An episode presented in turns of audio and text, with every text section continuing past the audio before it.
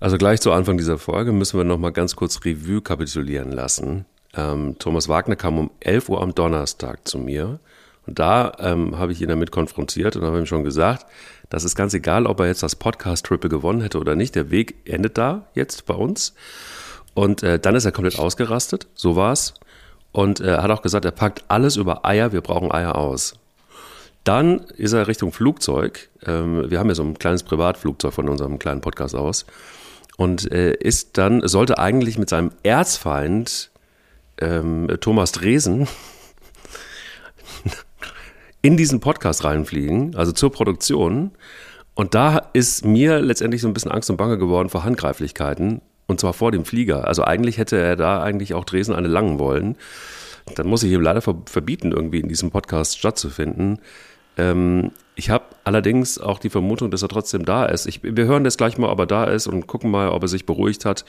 Und äh, wenn er denn da ist, dann braucht es vor allen Dingen eins, nämlich Eier. Wir brauchen Eier. Der Podcast mit Mike Kleiss und Thomas Wagner. Thomas Wagner, bist du, bist du da? Ja, ich, ich, ich bin da und du weißt, ich mache das ganz ungern, aber ähm, Thomas Dresen, das ist doch irgendein, ist das nicht irgendein Leichtathletik, weil hier der heißt Hans, äh, ich habe extra, mal geguckt, der heißt Jan Christian Dresen. Das ist schon klar, aber ich wollte eigentlich bei Thomas bleiben. Ach so, ich habe wirklich gedacht, ich, ich muss ehrlich sagen, ich, nein, nein, nein, das ist schon klar. Nee, nee, ich habe nämlich jetzt selber gerade gedacht, hä, kann, kann das sein, jetzt hast du es mit meinem Namen gemacht, äh, sieh mir es nach, ich bin heute Morgen noch ein bisschen neben der, bin noch ein bisschen neben der Spur. ja, wie, wie soll es auch sonst anders sein? Thomas Dresen, jetzt weiß ich übrigens, wo ich den Namen herkenne, der hat Kitzbühel gewonnen, äh, als Abfahrer beim das Hahnenkammrennen. Nein, ohne Scheiß. Ja, okay. Ja, ja cool. Ja. Ja, schön. Ja, ja, ja das ist eine ähm, verrückte Geschichte, muss ich ja, sagen. Ja, das ist, also erstmal müssen wir natürlich Oliver Kahn dankbar sein, weil der ist ja eigentlich Namensgeber für unseren Podcast. Total. Olli. Olli, wenn du das hörst. Liebe Grüße.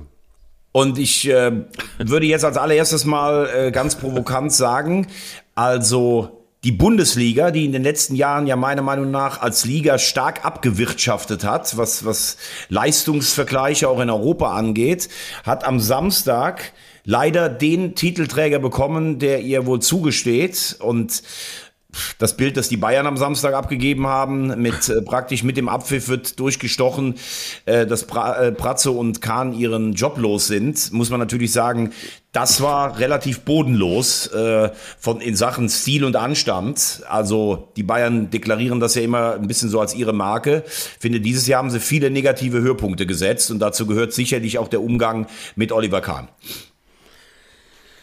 Ja, also vor allen Dingen, was ist das eigentlich für ein Lügengebilde? Das ist ja die Frage. Also das ist ja so widersprüchlich. Also, also erstmal vorne, von, vorne ab, ich hatte das ja ähm, ein bisschen bei LinkedIn auch gepostet, ähm, äh, was die Kommunikation angeht des FC Bayern und dass wir logischerweise auch natürlich in dieser Folge drauf eingehen müssen.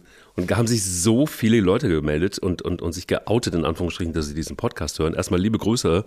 Ähm, Ihr wisst schon, wie ich meine. Das ist völlig irre. Freut mich total auch. Ähm, hätte ich nie damit gerechnet. Teilweise auch ganz, ganz äh, liebe und verdiente JournalistInnen in Deutschland, die sich diesen Podcast anhören. Und ähm, ich glaube, für alle, gerade auch für Journalisten, ist ja relativ klar, dass irgendjemand in diesem ganzen Konstrukt lügt wie gedruckt. Also wer ist der Pinocchio eigentlich? Also da ist Oliver Kahn, der sagt, am Freitag hätte er dann irgendwie davon erfahren. Am Donnerstag sagt man aber, sagen gut informierte Kreise, dass das Ganze passiert ist, genauso wie ich es jetzt etwas satirisch skizziert habe.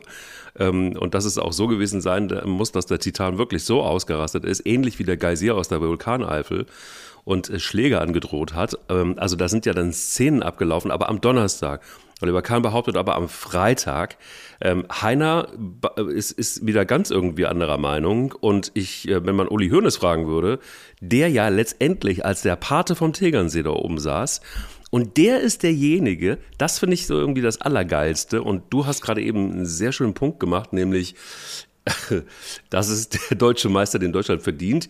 Also, ein ähm, Steuerhinterzieher, der aus dem Knast kommt, entscheidet so eine Geschichte außen off raus, mehr oder weniger.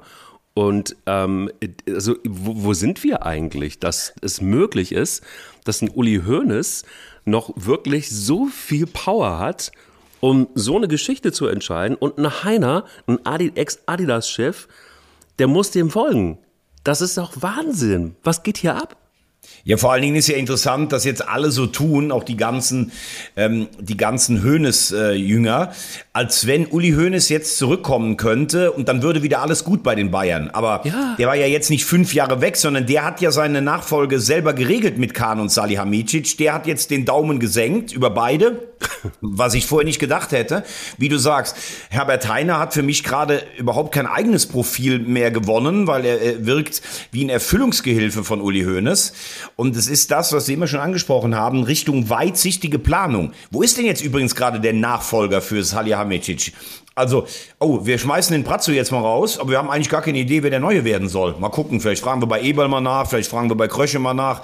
Äh, so haben die Bayern seit Jahren, ist die Personalpolitik der Bayern so. Über Nagelsmann haben wir gesprochen, Fünf-Jahres-Projekt. Wer nimmt den Kerl mal in die Hand, um dem zu sagen, was es bedeutet, Bayern-Trainer ähm, zu sein?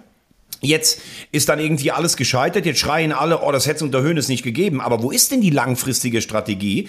Also auch wenn die Bayern Meister geworden sind am Samstag. Ich habe das Gefühl, so wenn ich den Vergleich, der für die Bayern ja der einzige zulässige ist, in Europa sehe, dann muss ich sagen, müssen die Bayern echt aufpassen, dass sie da nicht den Anschluss verlieren. Ähm, weil das gerade im Moment also das wirkt ja nur noch wie Chaos an der Säbener Straße und wie Oliver Kahn ausgerastet sein soll, das hätte ich mir echt gerne mal angeguckt. Ich glaube, wenn der vor dir steht und dich anbrüllt, da kannst du auch ganz schön, da kannst du ganz schön, ähm, ja, kannst du doch ängstlich werden. Ja, da weht auf jeden Fall ein eisiger Wind durch die Säbener Straße. Aber die Frage ist dann auch tatsächlich irgendwie, ähm, hast du es mitgekriegt? selbst ein Thomas Tuchel ist ja komplett angefasst gewesen. Also ich, ich meine Lieblingsszene ist die, Lothar Matthäus und Sebastian Hellmann befragen Tuchel im Interview nach dem Gewinn der Meisterschaft vom Mikrofon. Und Tuchel steht da wirklich wie ein, wie ein, wie ein Abiturient gerade irgendwie, ein Frischer, und weiß irgendwie gar nicht mehr so richtig, wo es schießt, was er sagen soll. Und, und ist so ergriffen auch, so nach dem Motto, ja, die haben mich doch eingestellt und jetzt sind die weg und das ist alles irgendwie, also der, der war ja überhaupt nicht mehr bei sich, obwohl er es angeblich einen Tag vorher wusste. Und jetzt nochmal, wer ist der Pinocchio? Weil, erinnere dich an diese irre Szene, das Spiel ist vorbei, Brazzo hat das schöne T-Shirt mit der Elf an, Heiner tritt auf ihn zu und Brazzo fragt, warum, warum?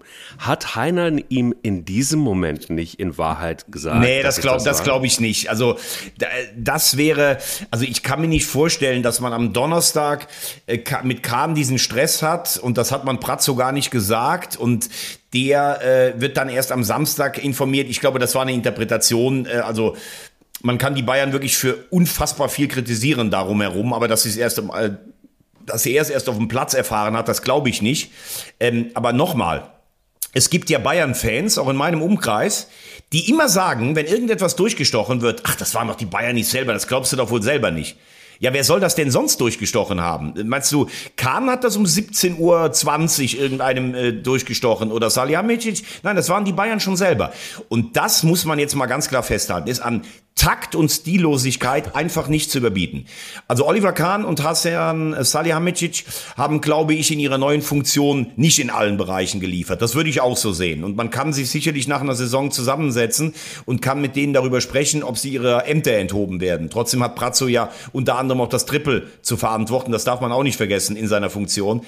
Aber dass man zwei ehemalige Spieler und Funktionäre die eine Menge für diesen Verein geleistet haben, vor allen Dingen als Spieler, so dermaßen durch die kalte Hintertür serviert, abserviert, da muss ich sagen, das ist eine neue Dimension an Stillosigkeit, die die Bayern da reingebracht haben. Ähm, man kann jetzt auch sagen, die beiden haben halt völlig anders reagiert. Oliver Kahn, wie man ihn kennt, Eigenbrötler, wenig kommunikativ, rausbollernd. Brazzo, der trotzdem bis zum Schluss für sein Team alles gibt. Ähm, ich bin mit vielen Dingen, die Brazzo gemacht hat, auch nicht einverstanden, aber das ist natürlich schon, also da musst du dein eigenes Ego echt stark zurückstellen, wenn du dann noch mit nach Köln fährst, wenn du dann so leidest wie er, wenn du versuchst, äh, wenn du versuchst, ähm, am Ende eine, ähm, ja, eine einvernehmliche Trennung hinzubekommen und dich dann so aufopferst und dann noch im Interview sagst, ja, ich werde diesen Verein immer lieben und sowas. Ähm, also das ist schon eine Menge Selbstdisziplin, die Brazzo da an den Tag gelegt hat. Äh, aber doch eigentlich unfassbar, dass, dass erstmal dieses Chaos entsteht und das irgendwie tatsächlich auch so ein Heiner nicht klar sagt, wie es am Ende des Tages wirklich war, ähm, dass dann ein Doppelpass erstmal dafür herhalten muss. ähm, ein Pit Gottschalk, ähm, der die Geschichte richtig erzählt, die dann auch nochmal bestätigt wird vom, ähm, vom stellvertretenden Sportchef vom Bild, glaube ich, ähm, dass sie genauso war. Also ähm, irgendwo denke ich mir so, man, man könnte doch einfach sagen, okay, es ist durchgestochen worden, wir, wir, wussten nicht woher, haben dann sehr schnell reagiert, haben die Pressemitteilung rausgegeben, damit es nicht ganz chaotisch wird. Ähm, man kann es doch einfach sagen, wie es war, oder? Also was, wo ist das Problem? Und warum auch, hast du gesehen, die in der Pressekonferenz, warum sagt Heiner dann auch irgendwie, nur so versteckt, dass er eigentlich gar nichts zu melden hatte und dass es Uli Hoeneß war. Man hätte doch auch tatsächlich dann einfach es genau so kommunizieren können. Ich verstehe nicht, warum dieses Getuschel und warum das Gemaule und warum, warum stellt man sich jetzt nicht hin und sagt, wir machen das jetzt alles genau so, wie der FC Bayern das seit Millionen Jahren gemacht hat. Die alten weißen Männer kommen wieder aus der Versenkung. Da kommt auch ein Rummenigge übrigens jetzt zurück, was ja angeblich auch bestätigt ist um sich um die Transfers zu kümmern. Das heißt, die kommen alle aus der Rente zurück, um einen modernen FC Bayern wieder auf die Spur zu kriegen. Finde ich auch das Allergeilste. Ja, das sage ich ja. Vor allen Dingen die Leute, die das Ganze mit eingeleitet haben. Ja, irre. Aber man, man kann es ja mal zusammenfassen. Also, anscheinend haben die Bayern selber nicht mehr daran geglaubt, dass sie deutscher Meister werden. Deshalb haben sie die Aufsichtsratssitzung auf letzte Woche vor verlegt, die ja eigentlich erst diese Woche stattfinden wollte. So, da, dort hat man Personalentscheidungen getroffen. Wie ich gerade eben schon gesagt habe, Uli Hoeneß hat den Daumen gesenkt und man hat mit den beiden darüber gesprochen. Dass man aber, wenn man Menschenkenntnis hat, auch weiß, dass Oliver Kahn das nicht einfach so hinnimmt, das ist ja eigentlich auch klar. So, und dann, wie du auch sagst, selbst wenn es jemand anderes durchgestochen hätte, die Bayern haben ja direkt eine Pressemeldung auf, auf Lager gehabt. Also das so unsensibel zu lösen, das ist schon wirklich, also mit so wenig Feingefühl und dann immer sagen, wir sind der Familienclub, wir sind mir san mir und das sind zwei extrem erfolgreiche Mitglieder dieser Bayern-Familie. Also das ist wirklich schon eine neue Dimension an Geschmacklosigkeit von der Säbener Straße. Und ja. ähm, soll, dass solche handwerklichen Fehler dann auch passieren, das finde ich schon Wahnsinn. Von Leuten, die früher das Grundgesetz zitiert haben, die die Pressevertreter alle ähm, zusammenstauchen, wie die ihrer Meinung nach zu berichten haben. Und wenn wir dann mal aufs Sportliche kommen, muss man natürlich sagen, ähm, die Bayern müssen sich jetzt nicht dafür schämen, dass sie diesen Titel bekommen haben. Wenn die anderen nicht zugreifen in, äh, in Team Persona Borussia Dortmund, dann ist es einfach so. Ähm, die Bayern haben keine gute Saison gespielt. Die Bayern haben enorm viel liegen lassen. Es waren nicht die Bayern, wie wir sie kennen. Aber ähm, auch die Spieler müssen sich nicht dafür schämen, dass sie diesen Titel dann bekommen. Musiala hat das mit einer tollen Einzelaktion gemacht gegen den ersten FC Köln, der alles reingehauen hat. Aber es ist ein Armutszeugnis für die gesamte Bundesliga, die ja seit Jahren sportlich ausblutet, wenn du nach so einer für die Bayern-Verhältnisse wirklich Schrottsaison trotzdem am Ende Titel gewinnst. Ja, ähm, lass uns aber noch mal ganz kurz überlegen, also noch vielleicht ähm, mal abgesehen davon, ist es richtig oder falsch, dass die Bayern Meister sind. Wir können ja auch gleich mal fragen, ist Borussia Dortmund der verdiente Vizemeister, ähm, wenn sie einfach dreimal die Tür nicht äh, zugeschlagen haben oder nicht genutzt haben, durch die sie hätten gehen können. Ähm, was ist mit Thomas Tuchel? Finde ich doch schon auch ganz interessant. Ähm, denn man könnte ja auf die Idee kommen, ähm, das hat er ja auch mehr oder weniger so gesagt, dass äh, man sich schon gut überlegen muss, ob das cool ist, für einen Verein zu arbeiten, der so mit Menschen umgeht. Das war eine bemerkenswerte Aussage, definitiv. Und äh, du würdest in einer normalen Zeit, glaube ich nicht, dass die Bayern sich das gefallen lassen würden und würden dann sagen, ja gut, wenn du da nicht äh, für arbeiten möchtest, das sind Interner, die du vielleicht noch gar nicht durchblicken kannst, dann war's das für dich. Also, dass ein Trainer sagt, er muss sich Gedanken machen, ob er bei einem Verein mit diesen Werten arbeitet, das muss man sich mal, das muss man sich wirklich mal auf der Zunge zergehen lassen. Ich glaube trotzdem, dass sie miteinander weitermachen werden, weil die Bayern die Baustelle Sportdirektor haben. Ähm, jetzt haben sie keinen im Moment in der Pipeline. Wenn Sie jetzt den Trainer noch neben mir aufmachen, in einer Zeit, wo der Umbruch dringend her muss, das wäre, glaube ich, ein bisschen zu viel. Und für Tuchel selber ist Bayern ja bisher alles andere als eine Erfolgsgeschichte. Ich glaube, der will auf jeden Fall ein Jahr mit seinen Personalvorschlägen dort arbeiten, um am Ende zu sagen, bei Bayern habe ich äh, erfolgreich gearbeitet, weil die Saison kann man ja selbst für ihn, zwar kann man jetzt sagen, die deutsche Meisterschaft noch gerettet, aber aus beiden Pokalwettbewerben relativ sang- und klanglos raus, in der Bundesliga überhaupt nicht performt. Ähm, das ist ja alles andere als äh, ein Erfolgskapitel für Tuchel. Ja, vor allen Dingen maximal beschädigt eigentlich. Und ich fand es auch einen interessanten Satz. Ähm, Äh, aber da, da übrigens nur ganz kurz, aber das fand ich schon Eier, sowas zu sagen, ob man so für, für so einen Verein arbeiten möchte. Also das so rauszulassen, das war stark von ihm. Brauchen wir aber auch mehr davon. Und äh, ich, ich finde es auch ehrlich gesagt, ich finde es auch gar nicht so, ich finde es auch gar nicht so abwegig, dass ein Oliver Kahn außer sich war. Ähm, äh, denn äh, nicht nur, es tut nicht nur weh, so eine Entlassung, sondern ich glaube einfach auch die Art und Weise, wie das, wie das, wie das gewesen ist, wie das passiert ist, ist natürlich auch ähm, äh, äußerst räudig. Aber nochmal kurz zurück zu Tuchel. Ähm, er sagte ja auch, und das fand ich auch irgendwie krass, aber er war ja fast emotional ergriffen. Er sagte, ich habe meine ganzen, meine ganzen Co-Trainer überredet. Also nee, anders Kahn und Brazzo haben mich überredet, diesen Job zu machen. Ähm, sie haben äh, wiederum auch überredet, mein ganzes Team überredet mitzukommen. Da sind Umzüge passiert.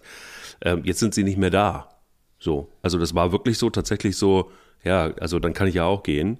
Wenn, also gibt es denn die Möglichkeit, tatsächlich das, also du hast es jetzt gerade eben anders eingeordnet, du sagst, also er gibt sich ein Ja, aber gibt es die Möglichkeit, dass er zurücktritt oder aber ist es so, dass er sagt, pass mal auf, Leute, ich sage euch jetzt eins, entweder ich trete zurück oder ich mache auch den Sportdirektor und dann messen wir die ganze Geschichte nur komplett an mir.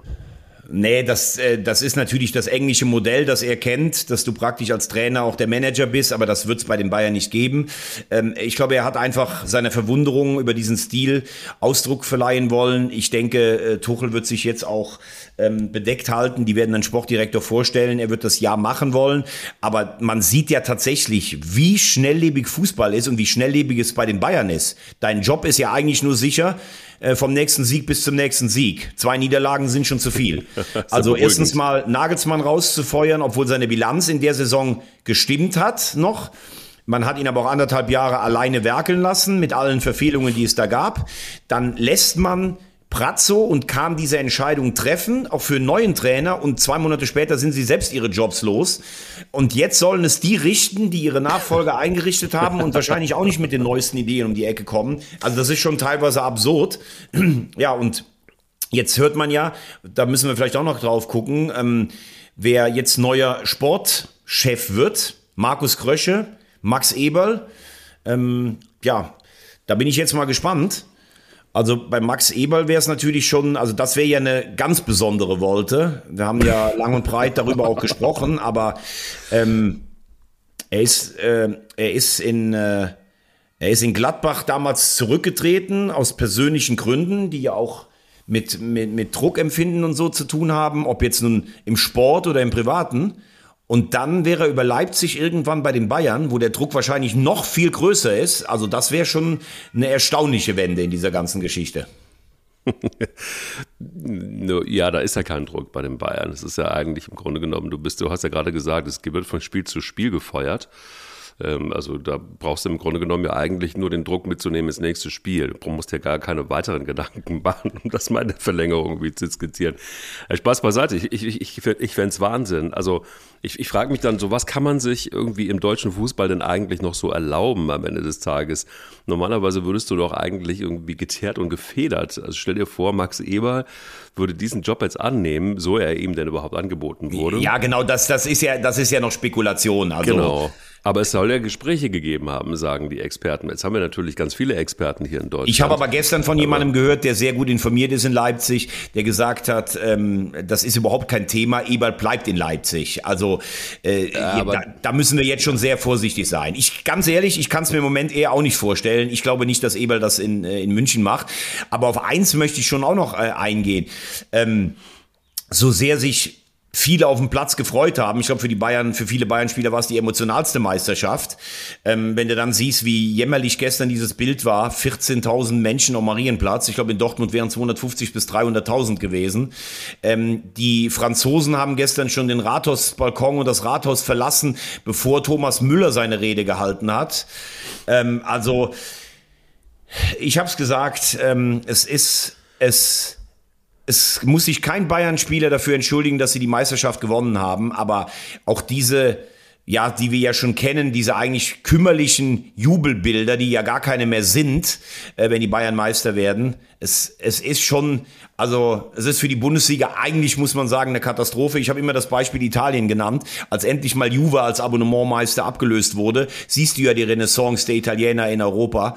Ähm, es ist einfach Also es ist einfach richtig Fahrt, muss man wirklich sagen. Ja, aber, aber auch, um, um äh, vielleicht einfach auch mal so ein bisschen ähm, Gegenpartei äh, zu ergreifen. Es ist natürlich auch nicht besonders sexy, als äh, Aki Watzke mal irgendwie Borsigplatz pro forma sperren zu lassen, anzukündigen, es gibt äh, einen äh, Platzsturm äh, mit Sicherheit und wenn sie Meister werden ähm, und äh, dann spielt zu 2-2 gegen Mainz. Also es ist halt einfach auch ein Stück weit finde ich. Also ich war ja auch Team BVB, ganz eindeutig. Aber ich äh, muss ganz ehrlich sagen, das ganze Geheule und äh, da gefällt mir auch der Wundertersic überhaupt nicht, ähm, finde ich tatsächlich maßlos übertrieben und auch die ganzen Szenen, die sich da abgespielt haben. Es ist so, dass der BVB mehrfach die Möglichkeit hatte, Meister zu werden und das vorzeitig zu entscheiden. Ähm, Hat es alles nicht genutzt und er macht dann am Ende des Tages, wo die Tür wirklich sperrangelweit auf, ist ein beschissenes Spiel, auf Deutsch gesagt, gegen Mainz. Ähm, ehrlicherweise die ganzen Tränen und dieses ganze, also da ist normalerweise ja, ist ja meine Rolle als Rosamunde Pilcher des Fußballs, zu weinen und ein ganzes Paket an Tempos zu verbrauchen.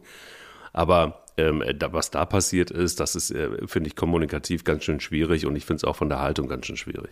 Naja, also ich glaube nicht mehr, dass du in der heutigen Zeit es äh, sagen kannst, dass du sagst, wir machen keine Planung und ähm, wenn wir Meister werden, dann, dann gibt es morgen ein Autokorso. Also das kannst du heute wahrscheinlich nicht mehr geheim halten, ähm, dass du so eine Planung hast, wo so viele Menschen involviert sind. Und es ist ja auch richtig, dass du als Stadt Dortmund musst du dir ja Gedanken darüber machen.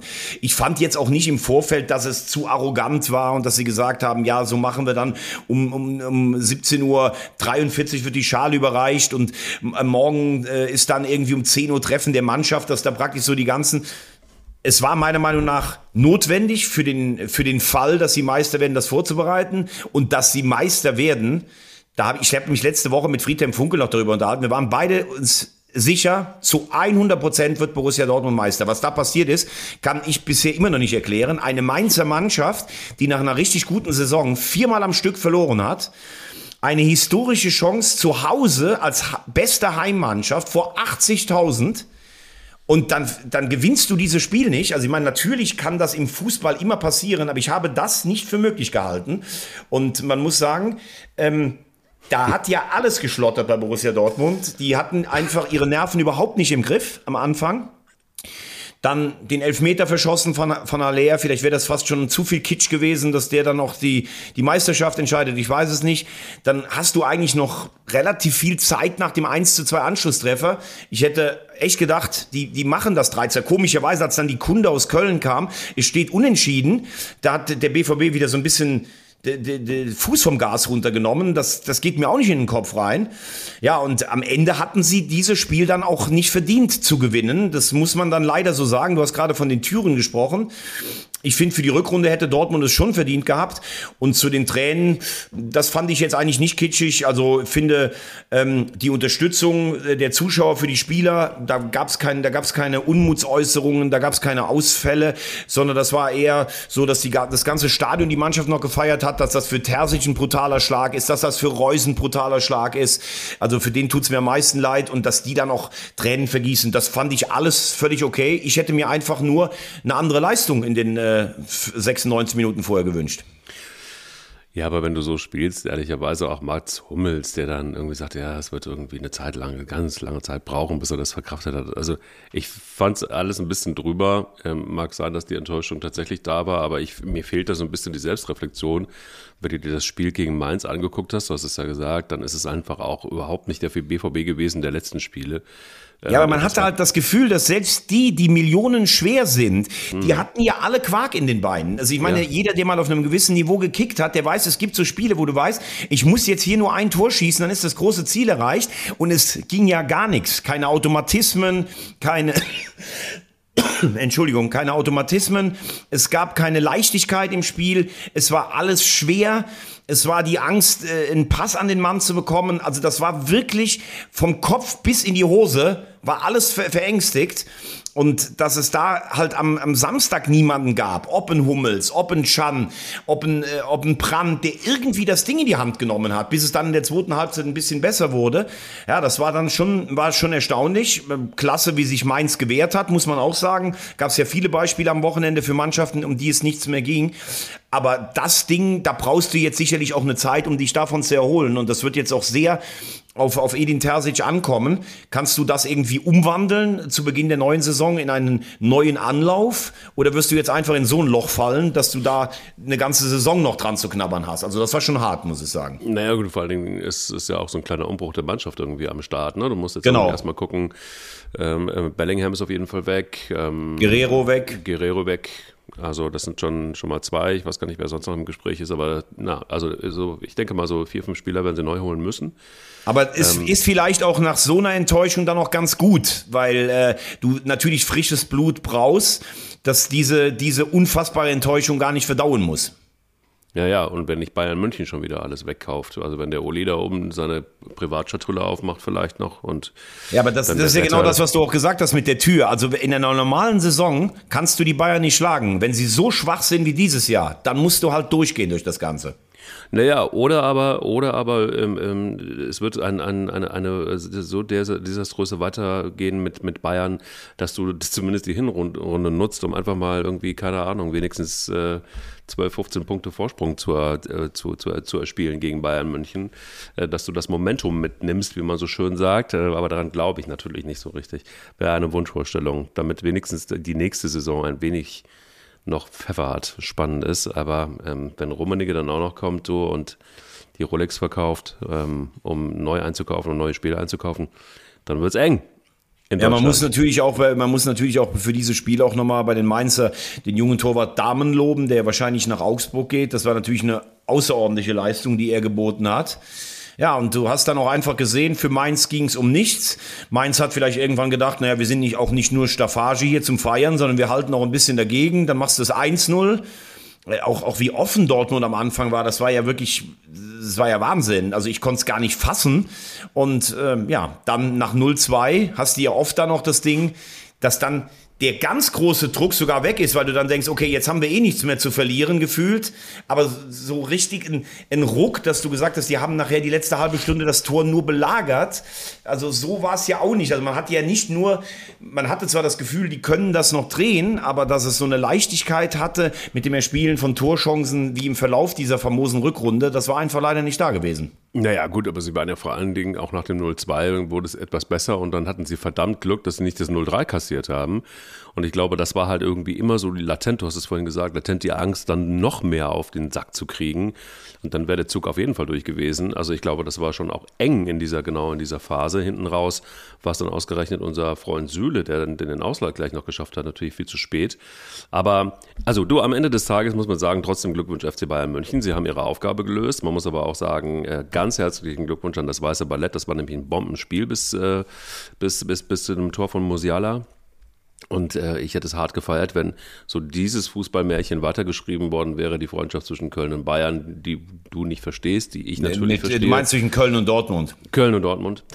Ähm, äh, das wäre natürlich wunderbar gewesen, wenn das noch so funktioniert hätte. Ähm, dann hätten aber Ja, das Weiße Ballett hätte mit dem Unentschieden ja dafür sorgen können, wie so die Richtig. Volksseele ist. Das Weiße Ballett entscheidet, wer unter ihm deutscher Meister sein darf. So sieht's nämlich aus. Ja. Das ist ja normalerweise unsere Art.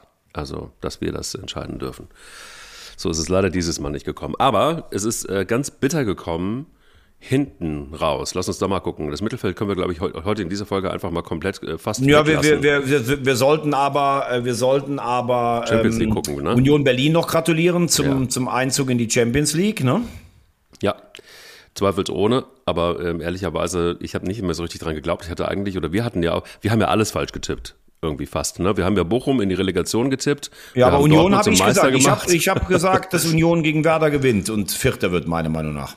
Okay. Ähm, zwischenzeitlich hatten wir aber, glaube ich, mal den SC Freiburg auch auf dem Zettel, dass die noch irgendwie international auf jeden Fall spielen. Tun sie jetzt nun auch, aber ähm, äh, auch vielleicht noch ein Champions League-Kandidat sind. Bayer Leverkusen war noch nicht ganz ab, abgeschrieben, aber es ist alles anders gekommen. Also Oder Leverkusen muss man natürlich sagen, hat sich äh, schön eine reinfahren lassen. Äh, Glückwunsch auch an Frankfurt, wieder international dabei. Mit Pokalsieg nächste Woche wäre es die Europa League, sonst die Conference League, die vielleicht für die Eintracht sogar nach den letzten Jahren eine kleine Enttäuschung ist. Aber was, äh, ohne da jetzt groß drauf einzugehen, aber was Wolfsburg da liegen gelassen hat, du spielst zu Hause gegen Hertha, die abgestiegen sind, fürs 1-0, die Konkurrenz spielt für dich und du verlierst das 2-1. Also das ist äh, auch ein, äh, ja, ein, ein, ein selten dämliches Stück, muss man ganz ehrlich sagen.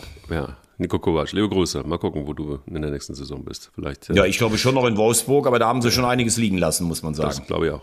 Ja, ja gucken Aber wir dann- in den Tabellenkeller. Ja, brutal, oder? Also, wer hätte das gedacht, dass es so kommt? Es war zwischenzeitlich dann doch mal so, dass es auch knapp war, dass der FC Augsburg dann doch, wir haben ihn ja so lange runtergequatscht, dass er dann fast auch abgestiegen wäre, ähm, beziehungsweise Relegation, Relegationsplatz. Ähm, so sah es dann mal kurze Zeit aus, aber es äh, ist doch anders, anders gekommen und es ist jetzt im Grunde genommen Wahnsinn. Hertha war weg, klar. Aber auch Schalke hatte ja irgendwie zwischenzeitlich, ich habe, ich werde dieses eine Bild, das gehört für mich zur Saison überhaupt, wie Simon Terodde ähm, auf der Tribüne ausrastet vor Freude, als zwischenzeitlich mal irgendwie Schalke 04 gerettet war. Ähm, und dann ist es doch ganz anders gekommen. Und Gerettet waren sie, glaube ich, nicht einmal, aber als sie das 2-2 gemacht haben, als dann nur ein Tor gefehlt hätte, um zumindest Relegation zu spielen. Richtig. Es Und da um muss man natürlich auch sagen, Respekt an Schalke, 0-2 in Leipzig zurückzukommen auf 2-2. Also diese Mannschaft ist nicht in der Rückrunde abgestiegen und sie ist auch nicht an ihrer Moral gescheitert. Deshalb glaube ich, kann auch jeder Schalke-Fan mit der Mannschaft mit einem Abstieg deutlich besser leben, als das vor zwei Jahren der Fall gewesen ist, als ja Spieler äh, sogar um den Arena-Ring gehetzt wurden. Ähm, die Mannschaft hat, hat, alles, hat alles dagegen aufgelehnt. Letztlich war es eine Qualitätsfrage, ein schlecht zusammengestellter Kader mit einem falschen Trainer zu Beginn der Saison, äh, mit, mit, mit Einkäufen, die Leistungsträger sein sollten, die das nicht erfüllt haben. Die Mannschaft hat sich gewehrt. Ähm, letztlich war es dann auf eine Saison gesehen wahrscheinlich zu wenig Substanz. Für Schalke schwierig, steigst jetzt zum zweiten Mal ab, dann bist du natürlich auch schnell in so einem Fahrstuhl-Image äh, drin.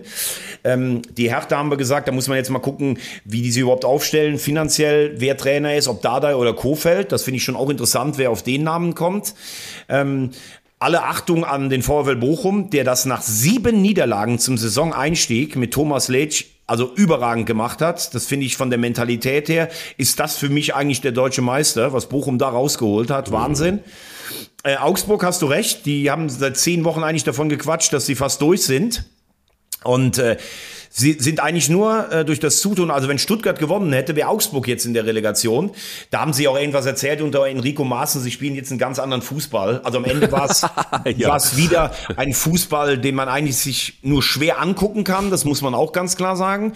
Trotzdem, wenn du zwölf Jahre die Bundesliga hältst als FC Augsburg, ähm, viele wünschen sich ja, dass sie absteigen, weil man den Fußball schlecht sehen kann, weil es immer schwierig auch teilweise ist, wenn man da spielt und Stefan Reuter so ein knüppelharter Verhandler ist und sowas. Trotzdem bleibt unterm Strich zwölf Jahre Bundesliga, das ist schon gut. Aber meiner Meinung nach spielerisch weiterentwickelt oder irgendwie Enrico Maaßen eine eigene Handschrift, davon habe ich nichts gesehen. Das muss man auch mal ganz klar sagen. Ich auch nicht gesehen, aber das ist die Frage, ähm, wird der denn dann auch noch in der nächsten Saison Trainer Ja, klar. sein? Ja, klar. glaubst du schon? Ja, klar. Okay. Also wenn du, wenn du Trainer in Augsburg bist und die Klasse hältst und irgendwie Spurenelemente von neuem Fußball in der Hinrunde gesehen wurden, dann äh, wird der auf jeden Fall in der nächsten Saison da sein. Das glaube ich auf jeden Fall. Schöne, äh, schöne Formulierung. Ja, und dann ja, müssen wir noch auf Stuttgart gucken, ähm, die äh, den Schwung von dem 4-1 in Mainz auch nicht ganz bis zum Schluss nutzen konnten. Also ich hätte eigentlich gedacht, dass sie gegen Hoffenheim gewinnen. Ich glaube, sie haben seit zwei Jahren keine zwei Spiele mehr am Stück gewonnen. Aber wenn du dir natürlich die einzelnen Spiele anguckst, dann kannst du vom Potenzial nicht verstehen, dass sie nach der letzten Saison, wo sie sich in der Nachspielzeit gerettet haben, jetzt schon wieder in die Relegation müssen, weil Spieler wie Girassi, wie Silas, wie Fürich, wie Sosa, ähm, wie, wie ein Endo, die haben ja wirklich Maro, Mafropanos, die haben ja richtig Qualität. Sie haben im Tor, finde ich, eine, äh, eine Baustelle. Jetzt ist Bredlo wohl auch noch angeschlagen. Aber ähm, das hätte ich jetzt nicht nur gesagt, äh, wir kommen ja später noch darauf, dass der HSV erstmal gucken muss, wie die, in welcher Verfassung sie überhaupt am Donnerstag sind. Aber Stuttgart ist so mit das, finde ich, unangenehmste, was du in der Relegation bekommen konntest. Ja, es ist vor allen Dingen auch die beste Mannschaft, die du in der Relegation bekommen konntest. Wie gesagt, gehen gleich drauf ein, aber die ähm, Stuttgarter haben für mich einfach von den Mannschaften, die unten stehen, ähm, eigentlich den schönsten Fußball gespielt. Jetzt äh, hat sich aber auch gezeigt, dass du mit einem schönen Fußball auch nicht unbedingt äh, äh, was gewinnen kannst, ähm, eventuell die Relegation, aber das ist, glaube ich, eindeutig zu wenig für das, was man dann in Stuttgart vorhat. Hat eine lange Historie. Ich glaube, wir haben diese ganze Saison von VfB Stuttgart ja auch begleitet und wir haben auch gesehen, dass es diese Ups und Downs gab und wo kommen die her und wo sind sie jetzt gelandet. Irgendwo auch, finde ich, ein bisschen ja, ähm, ein bisschen durchschaubar alles. So wie der Verein gemanagt wird, ist es, glaube ich, einfach auch nicht so richtig Bundesliga-tauglich. Da muss man dann einfach auch mal ganz klar konstatieren, dass ähm, wenn du Bundesliga spielen willst, dann brauchst du, glaube ich, einfach dann doch mal Menschen, die sich ja, intensiv mit, dem, mit der Materie beschäftigen. Ich glaube, das Management ist einfach nicht gut genug und es ist auch so, dass die, ähm, diese ganzen Irritationen, wer wen berät, dann hast du da so ein äh, Kidira plötzlich rumtanzen. Also du hast da irgendwie Protagonisten, die alle irgendwie mitmengen in diesem ganzen Konstrukt. Weiß nicht, ob das unbedingt gut tut. Und das sind dann auch irgendwie, glaube glaub ich, mal mindestens zwei Experten zu viel in dem ganzen Konstrukt. Und dann ist es so, dass ich glaube auch, dass die das, also ich hatte nie das Gefühl, ich weiß nicht, wie es dir geht, dass es immer, dass es eine Mannschaft war. Du hast es gerade aufgezählt. Es, waren, es sind sehr, sehr gute Einzelspieler streckenweise, aber ich habe nie das Gefühl gehabt, dass der VfB Stuttgart eine richtig gute Mannschaft, geschlossene Mannschaft ist. Das habe ich in dieser Saison nicht gesehen und vielleicht ist das der Grund in Summe, dass sie da stehen. Also ich finde, dass sie äh, tatsächlich, habe ich ja gerade gesagt, wahnsinnig viel Potenzial haben, dass der Kader aber nicht ausgewogen hierarchisch irgendwie besetzt ist mit erfahrenen Spielern, mit jungen Spielern.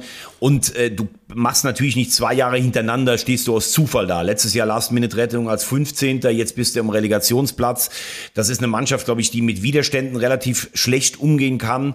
Ähm, also es ist erstaunlich und darin liegt dann vielleicht auch die Chance des Zweitligisten in der Relegation äh, zu sagen, hier tretet ihr auf Widerstand. Äh, ich glaube auch eine Mannschaft, die relativ schnell mit sich selbst zufrieden ist und satt ist. Also da hat sich auch keiner mit Ruhm bekleckert, äh, auch wenn sie, wie gesagt, für mich jetzt Favorit sind. Ähm, du hast jetzt mit Sebastian Hoeneß einen Trainer, der hat so einigermaßen bisher hingekommen. Der, der Sportdirektor Wohlgemuth in seiner ersten Saison, ja, muss, hat drei Trainer, äh, gab es insgesamt da. Ja. Du sagst es, ähm, in der, in der, in der Vorstandschaft mit großen Namen sich umgeben und in der Bundesliga kleine Brötchen backen. Also das ist sicherlich auch eine Saison zum Vergessen eigentlich für den VfB. Also, dann hoffen wir, dass, also ich finde zumindest, dass das ähm, FC Schalke 04 relativ schnell wieder zurückkommen sollte. Hoffentlich dann auch in der nächsten Saison. Und äh, hoffentlich ist es auch so, dass wir endlich, endlich, endlich auch einen Verein wieder begrüßen dürfen in der nächsten Saison, Blau-Weiß, der es, äh, glaube ich, finde ich, jetzt einfach auch mal verdient hat. Aber ich glaube, ähm, das war so einer der schwersten Tage, muss man sagen, jetzt irgendwie am Sonntag in, deiner, in deinem Fan-Dasein beim, beim HSV. Ähm, erstmal die Frage, wie geht's dir? Also als allererstes Mal möchte ich sagen, äh, was ich auch schon zu Darmstadt am Montag gesagt habe, ähm, Herzlichen Glückwunsch an Heidenheim zu einem absolut verdienten Aufstieg. Herzlichen Glückwunsch an Frank Schmidt. Das ist eine unfassbare äh, Leistung. 15 Jahre den Verein aus der Oberliga, äh, wo sie damals gegen Normanniak Münd gespielt haben, ähm, in die Bundesliga zu führen. Äh, was da gewachsen ist, à la Bonheur, wirklich.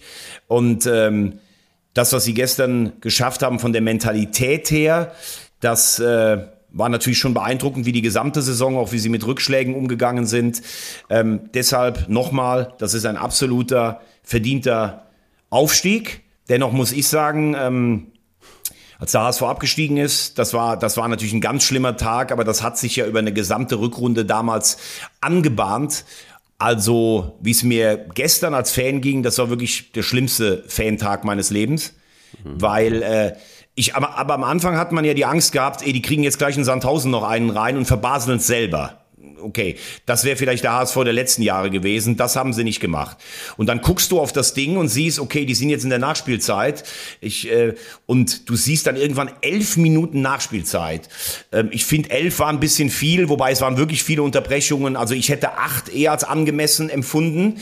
Ähm, äh, und dann musst du natürlich sagen, dann wird's ja völlig wahnsinnig. Das war für mich kein Elfmeter, der von, äh, von Heidenheim in Regensburg, der zum 2 zu 2. Und da kommen ja verschiedene Dinge dazu.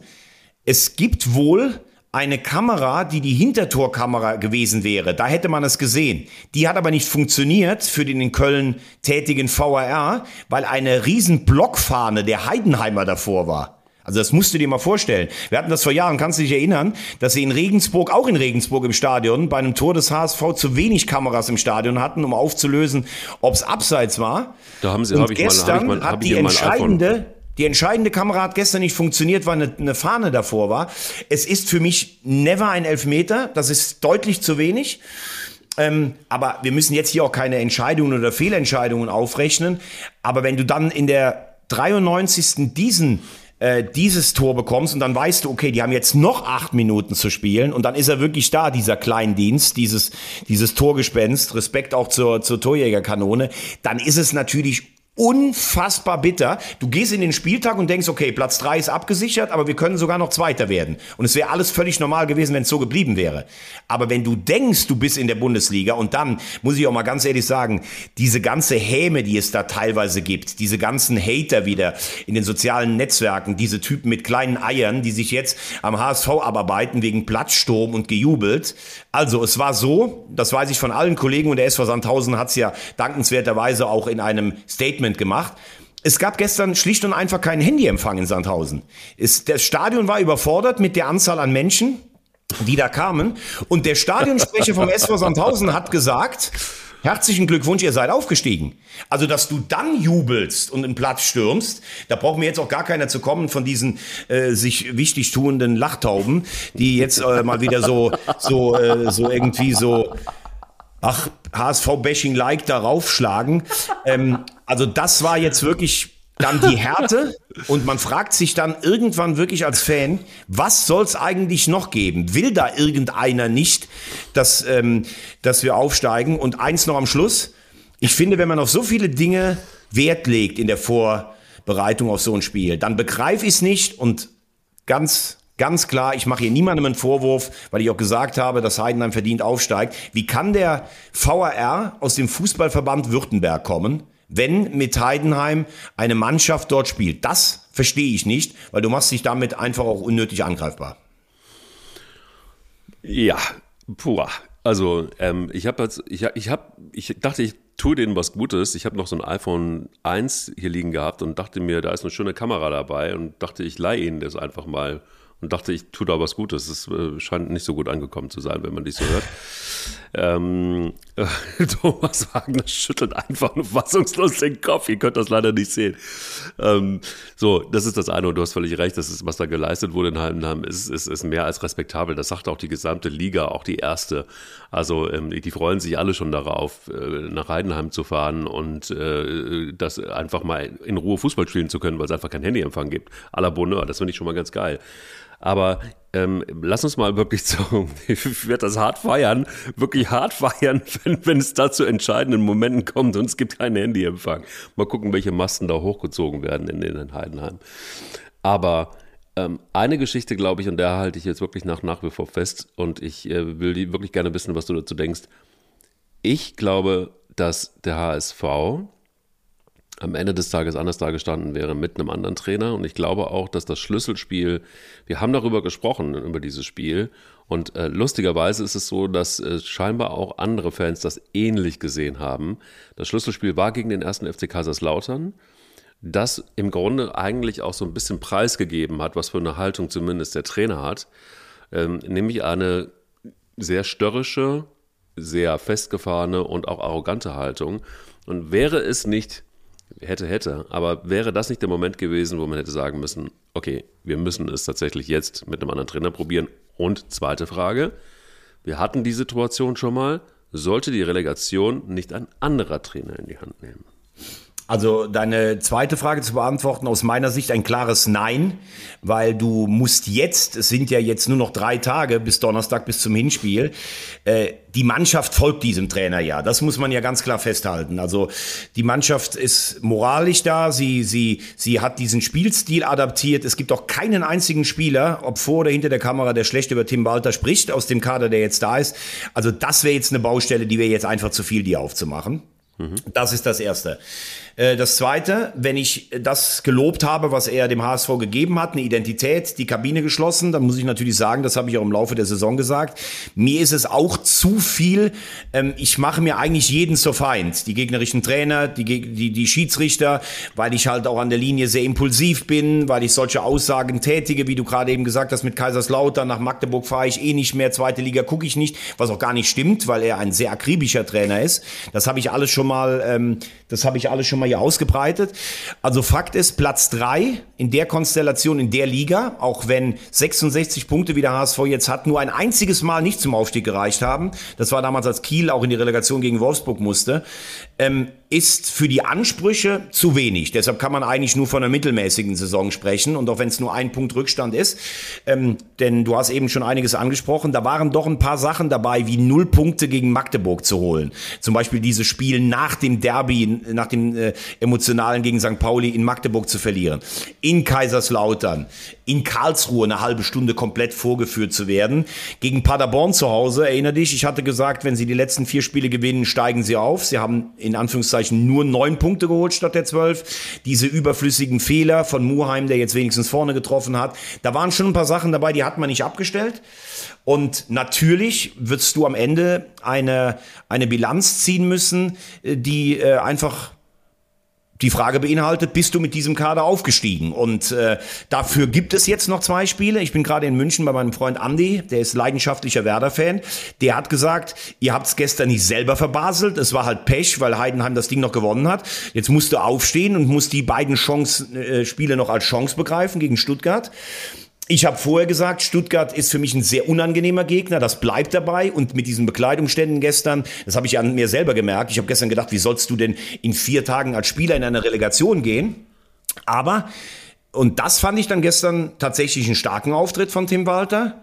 Ähm, er hat erstmal der Konkurrenz aus Heidenheim gratuliert und dann hat er gesagt, wir müssen jetzt hoch, wir haben gar keine andere Chance, wir haben gar keine Zeit und ich traue ihm auch zu, die Mannschaft bis Donnerstag emotional hinzukriegen. Wenn er aufsteigt, hat er am Ende alles richtig gemacht. Wenn er nicht aufsteigt, dann war es in diesem Jahr für meine Begriffe zu wenig. Muss er dann gehen? Da möchte ich jetzt, da möchte ich mich jetzt irgendwie noch gar nicht mit beschäftigen, weil ich finde, du musst jetzt tatsächlich, auch wenn du schwarz-weiß-blau äh, in, in deinem Herzen trägst, dann musst du jetzt tatsächlich, nein, du kannst jetzt nicht sagen, Thomas äh, weil das Bolt, gestern so, jetzt gib mal das Eier, gestern komm. so, weil das gestern so ein Nackenschlag war, kannst du jetzt nicht sagen, ich, äh, ich unterhalte mich jetzt schon darüber, was passiert, wenn sie nicht aufsteigen. Äh, ich glaube, dass da natürlich alles auf den Prüfstand kommt. Äh, ob Walter, ob Bolt, der übrigens, finde ich, gestern das am Mikrofon mit den Fans auch gut gelöst hat in Sandhausen. Das muss man dann, das gehört dann auch dazu. Ähm, er hat sich diesem Trainer total verschrieben.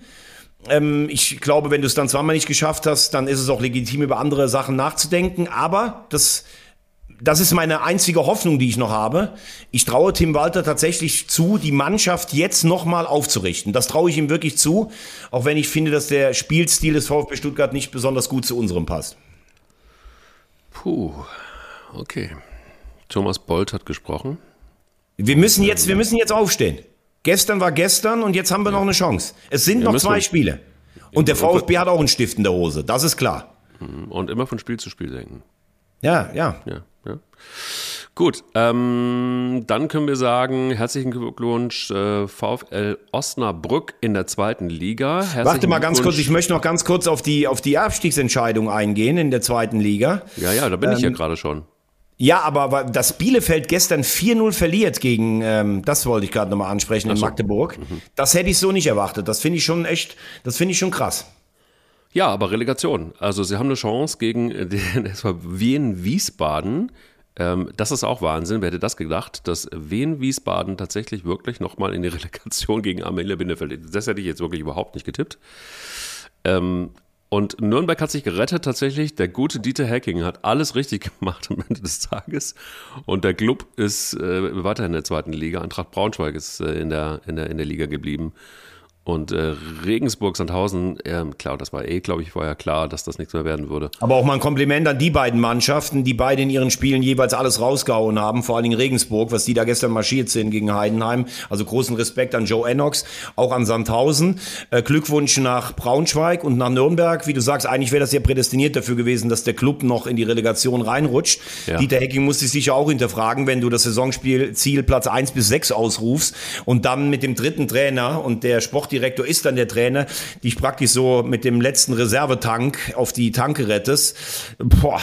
Also da, glaube ich, ist auch einiges fehleingeschätzt worden. Ja, Bielefeld hat die letzten Wochen eigentlich ganz gut gespielt. Äh, Ich habe vorher schon gesagt, das wird schwer in Magdeburg, weil Magdeburg nichts liegen lässt, aber 4-0 ist schon eine Klatsche.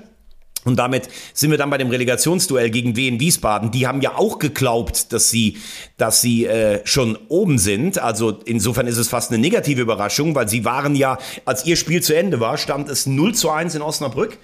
Ich hatte tatsächlich das äh, Glück, am Samstag äh, in Osnabrück sein zu dürfen bei diesem Spiel. Und das kannst du auch keinem Menschen erklären, weil Osnabrück 94 Minuten Köttel in der Hose hatte, völlig nervös waren, Quark im Kopf und in den Beinen. Dortmund war die klar bessere Mannschaft, da sprach nichts, aber auch wirklich gar nichts für eine Wende. Und dann macht der Simakala für mich der beste Spieler in der ganzen Saison. Der macht das 1 zu 1. Und dann merkst du plötzlich, du weißt es, dass noch ein Tor fallen wird. Und ja, wie, wie dann natürlich die Kurve und das Stadion explodiert sind nach diesem Tor. Wahnsinn. Äh, Glückwunsch an Osnabrück über die gesamte Saison und über die Aufholjagd sicher verdient. Aber in dem Spiel ganz sicherlich unfassbares Glück, was Osnabrück auch nicht immer hat in seiner, in seiner ähm, Vereinshistorie. Also wie die Bremer Brücke da gebebt hat. Ja, und deshalb muss Wien in die Relegation. Wobei bei Wien sehe ich es jetzt dann fast, da habe ich auch gedacht, boah, wie sollen die sich nach der Enttäuschung aufrichten? Aber die Arminia kommt dir jetzt taumelnd entgegen in die Relegation. Da sehe ich so ein bisschen, da sehe ich die Chancen 60-40 für die Arminia. Das glaube ich auch. Ich glaube auch, dass die Arminia ähm, drin bleibt. Ich, ich möchte es auch ehrlicherweise, ich will sie in der zweiten äh, Liga haben, eigentlich auch gerne lieber ähm, in die erste, weil die Alm ist halt einfach auch irgendwo ja, Tradition. Und irgendwie hängen wir da, glaube ich, auch schon so ein bisschen dran. Ähm, ja, Liebe Leute da draußen, es war noch nicht die letzte Folge für dieses Mal. Es ist ähm, in der Tat so, dass wir noch ganze zwei Folgen und dann gehen wir auch erst in den verdienten Sommerurlaub, weil es stehen ja noch einige Entscheidungen aus. Ähm, Übrigens, äh, ganz kurz noch einen Blick, äh, weil du gerade sagst Entscheidungen. Äh, der FC Everton ist gestern in der Premier League geblieben. Ein ganz großer, traditionsreicher Verein im Dreikampf gegen Leicester und Leeds. Auch zwei große Vereine, die leider absteigen müssen. Valencia hat gestern in der, glaube ich, 93. Minute gegen Espanyol den Ausgleich erzielt. Das bedeutet für Espanyol, ähm, dass sie wohl runter müssen und äh, Valencia sich wahrscheinlich am letzten Spieltag noch retten kann. Auch ein großer europäischer Verein. Man guckt ja immer so ein bisschen auf den, über den Tellerrand. Und deshalb an dich die Frage, wer wird denn dieses, die, wer wird denn diese Woche Europa League-Sieger? Sevilla spielt ja gegen die Roma am äh, Mittwoch in Budapest. Das wird Roma werden. Das hatte ich aber auch schon prognostiziert beim okay. letzten Mal. Da bin ich ähm, bei dir. Bin ich auch Team Roma. Also da kannst du diese Woche gegen mich keine Punkte machen. Verdammt. Europäisch. Da müssen wir sowieso noch mal ran an das ganze Thema Tipperei. Ja. Äh, international. Also da Glückwunsch. Ähm, ich verneige mich vor dir, lieber Thomas, und ich kann. Aber du sagen, kommst noch in die Relegation.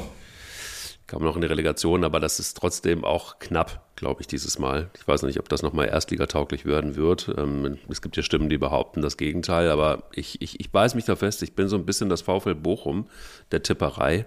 Und äh, du weißt ja, ne? man muss einfach nur Moral haben und dann, dann, dann, dann geht das schon. Mike, ähm, ich möchte übrigens noch eins, weil wir das letzte Woche vergessen hatten. Ich möchte noch einen Spieler ganz kurz nochmal ehren, der tatsächlich jetzt ja am Wochenende noch sein letztes Spiel hatte. Der Nils. Nils Petersen. Also, das ist schon ein großer Verlust für die Bundesliga. Bitteschön. So.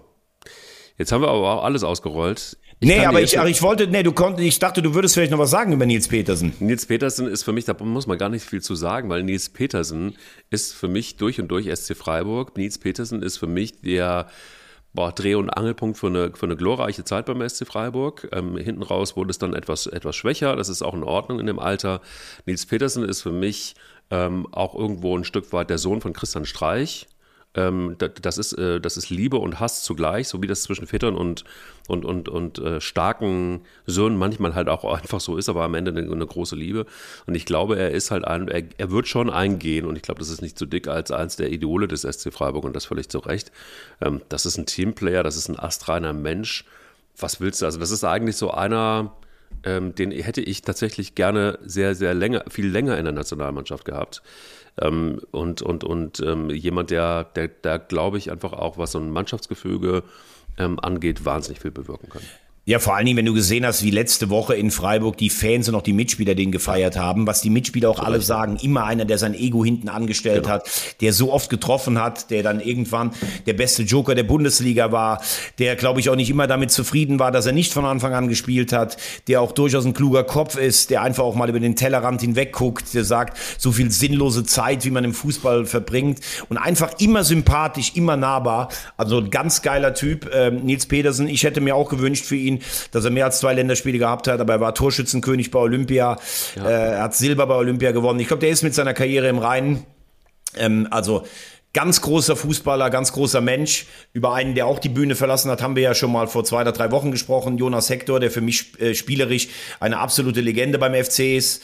Da hätte ich mir manchmal außerhalb des Platzes ein bisschen mehr Nahbarkeit gewünscht, aber das müssen wir jetzt auch nicht nochmal vertiefen. Das haben wir, haben wir gemacht. Und äh, ja, ich würde sagen, wenn du, ähm, wenn du wie Nils Petersen dann eigentlich auf es schaffst abzutreten, wenn alle sagen, der hat doch noch zwei Jahre mindestens im Tank, dann brauchst du vor allen Dingen Braucht eins. Ja, dann braucht es vor allen Dingen, kommen wir auch gleich zu, aber ich kann nur noch eins sagen.